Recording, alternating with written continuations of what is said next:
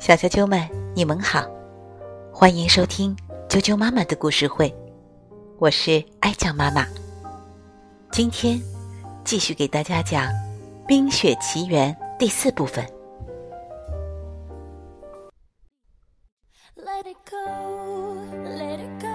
艾莎沿着陡峭的北山山坡艰难的行走，但她并不感觉冷。他望着前方白茫茫的山巅，心中又有着一种说不出的释然。现在他独自一人，再也不用担心会伤害到别人了。他可以自由地做他自己。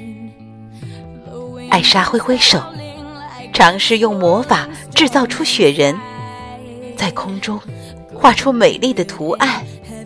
她一边创造着。一边愉快地向山顶跑去，他开怀地笑着，解开披风，扔掉王冠和手套，让松散的发辫随意地在风中飞舞。他还为自己换上了一袭冰雪长袍。现在，她是这个冰雪世界的女王。在山顶，艾莎抬起手臂，一道冰做的阶梯拔地而起，高高的架在空中。接着是冰做的墙壁、走廊、水晶灯、大门，一座完美无瑕的冰雪宫殿赫然出现在眼前。它周身晶莹剔透，完美无瑕。艾莎走进宫殿，毅然决然地关上了身后的大门。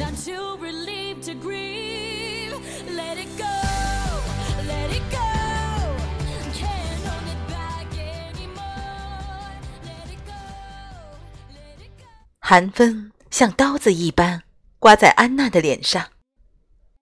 突然，山谷里传来了狼嚎的声音。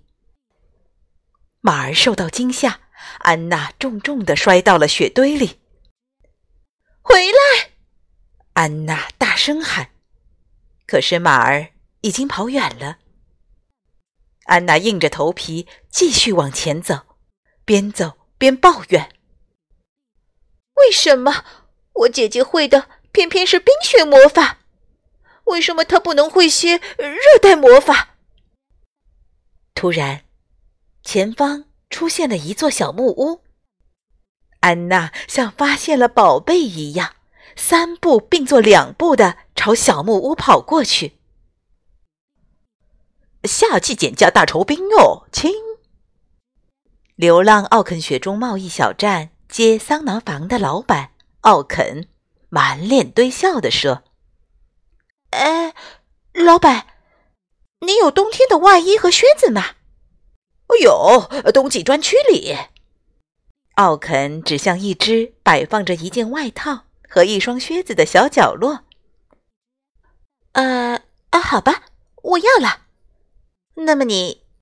接着，安娜故意改用一种随意的口吻问道：“有没有见过一个和我年纪相反的女人经过这里？”哦，在这种鬼天气还敢出门的人，我看。也只有你了，亲。奥肯瞪大眼睛，天真的说。正在这时，小店的门被推开了，一个全身裹得严严实实，却覆满雪的高大男人走了进来。他就是科斯托夫。呼呼，又来了一位夏季减价大酬宾哟，亲。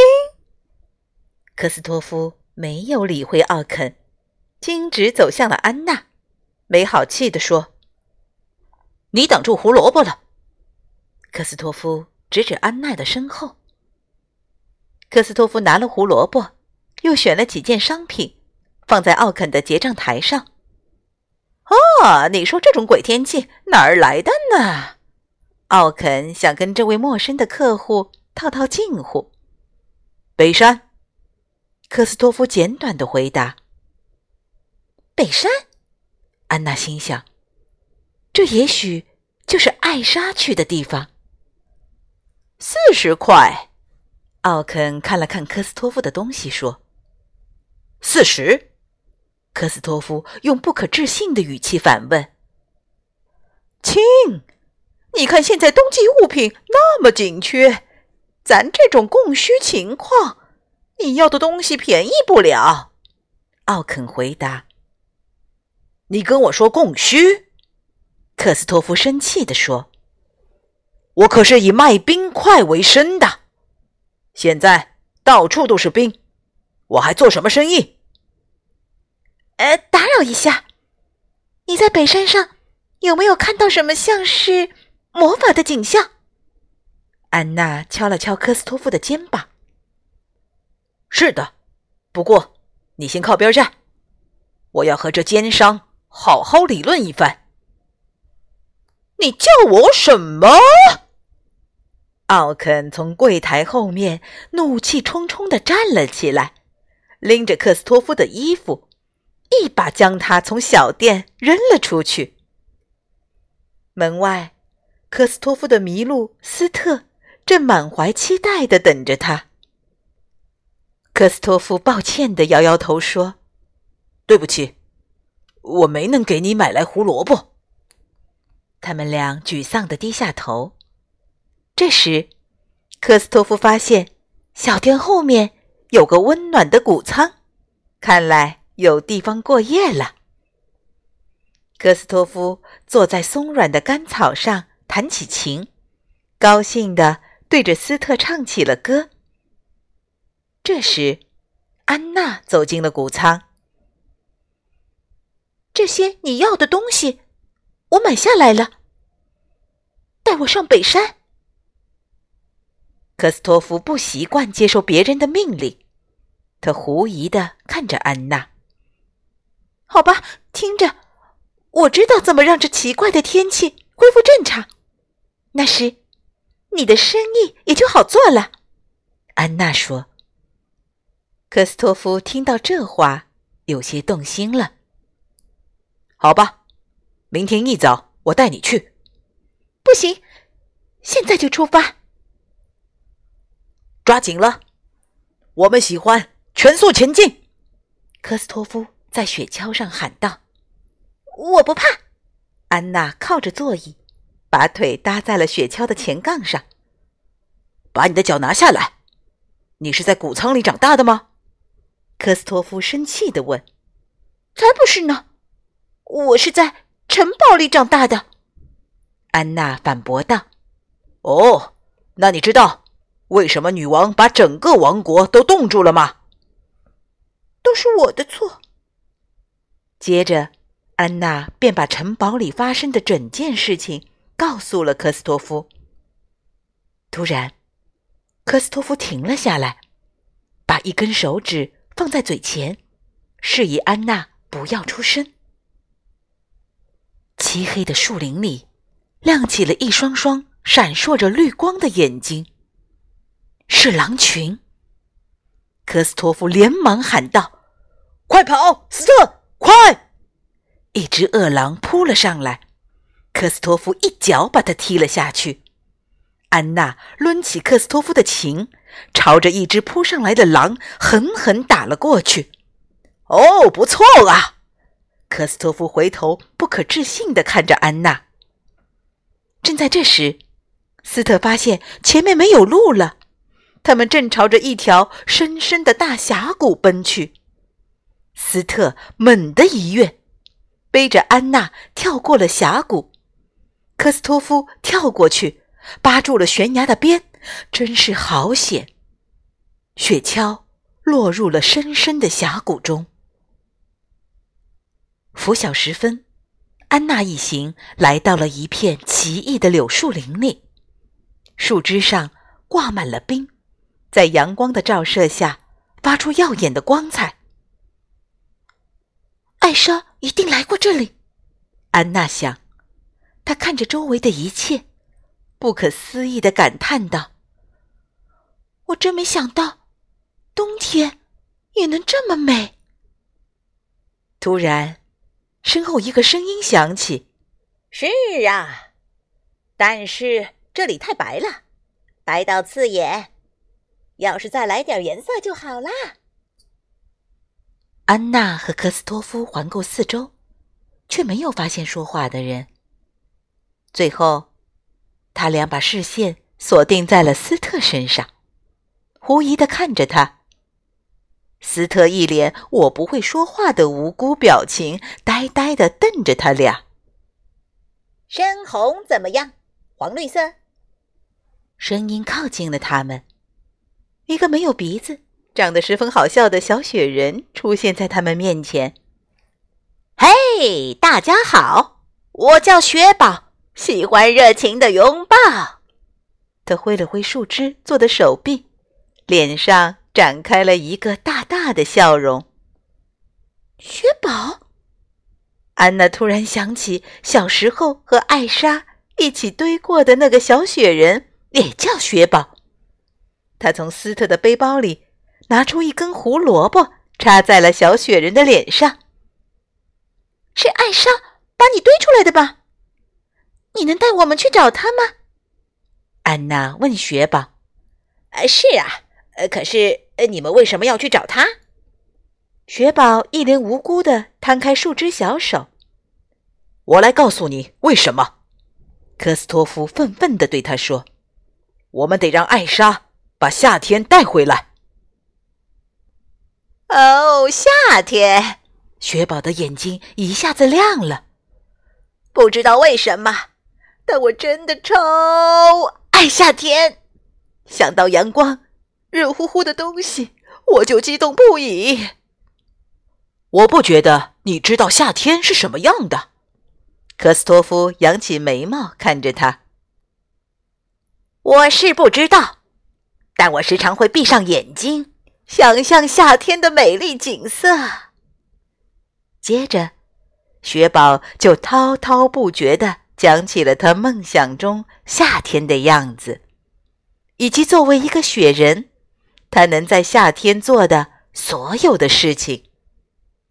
安娜和科斯托夫满脸诧异的看着这个小雪人，显然他并不知道，温暖的阳光会让雪人融化。安娜等人往山巅攀爬着，一路奇异的景象越来越多。山路上有阶梯。但却陡峭无比，好像建造它的人并不想让任何人来拜访似的。寒风凛冽，尖锐的冰柱直指向他们。科斯托夫小心翼翼地避开这些坚硬的冰柱，以防一不小心被他们戳穿身体。他们顶着寒冷山风的侵袭，攀上峭壁，终于。来到了山顶，一道长长的冰阶梯从他们脚下延伸到高处。当他们沿着台阶走到顶端，一座庞大而华丽的冰雪宫殿赫然出现在眼前。无数的雕花冰柱熠熠发光，支撑着这座宏伟的建筑物，令人敬畏。太震撼了，我都要哭出来了。”科斯托夫说。安娜小心翼翼地推开了门，她回头示意科斯托夫他们留下。上次我把别人介绍给他，他就情绪失控，冰冻了一切。所以这次还是让我自己来吧。冰雪宫殿里静悄悄的。艾莎，安娜紧张的呼喊：“我是安娜，安娜。”艾莎的声音从楼上传来。安娜被姐姐的新装扮惊呆了。你看起来不太一样了，我是说，这样更漂亮了。安娜不仅赞叹。这个地方也美极了。谢谢。”艾莎微笑着说：“我不知道，我竟然还能做这些事情。”安娜一边走上台阶，一边说：“对不起，之前发生的一切是因为我……不，不是你的错。”艾莎连忙后退着说：“你最好，最好还是赶快走吧。”艾莎，安娜大声喊：“别再孤立我了，好吗？艾伦戴尔王国已经变成一片冰天雪地，也许你能把夏天带回来。”听到这个消息。艾莎倒吸了一口凉气。什么？可我并不知道怎么让冰雪融化呀！你一定知道的，我相信你。安娜又向前迈了一步。艾莎惊恐极了，复杂的情绪在她心里交织着。她一步步后退，转身想跑开。可安娜立刻追了上去。我说了，我不能！艾莎激动的情绪再一次释放了出来，一道冷光直直的击中了安娜的胸膛。你赶紧走啊！艾莎颤抖着流出了眼泪。她扬起手，一团冰雪风暴在宫殿的中心凝聚着。最后，一个巨大的雪怪从风暴中心站立起来，雪怪冲向安娜和科斯托夫，想把他们赶走。嘿，你给我做了个弟弟！雪宝高兴地冲艾莎喊道：“我要叫他棉花糖。”棉花糖打开宫殿大门，将这些不速之客扔了出去。安娜从雪地上站起来，生气地朝他扔了一个大雪球。这下可惹恼了棉花糖，他开始追逐安娜他们，一直追到了悬崖边。眼见棉花糖就要追上来了，科斯托夫连忙把一条绳索的一头拴到悬崖边，另一头系在他们身上。他们跳下了悬崖，悬在半空中。可谁知，刚松了一口气，科斯托夫就感觉有人在拽着绳子往上提，是棉花糖。还站在悬崖边的雪宝想要阻止棉花糖，却被一脚踢下了悬崖。他飞过安娜和科斯托夫的身边，一头栽进了悬崖下厚厚的雪层里。安娜当机立断，用刀子。一下子割断了绳子，他们向着悬崖下的雪层坠了下去。山崖下的雪层又厚又软，大家都没有受伤。安娜发现自己的头发又有几缕变成了白色。你的头发怎么了？科斯托夫担忧地问。是不是因为艾莎用魔法击中了你？这样，是不是很难看？安娜拿起一条变白的发辫，问科斯托夫。科斯托夫犹豫了几秒，不能看。他摇摇头说：“你撒谎了，你没马上回答。”雪宝指着科斯托夫大声说：“才没有！”科斯托夫连忙岔开话题。好了，现在跟着我走吧。我知道谁能看看你的头发到底怎么回事。他们一定能治好你的病。我小时候看到他们治愈了一个女孩。小啾啾们，《冰雪奇缘》的第四章就讲到这儿了。明天请继续收听。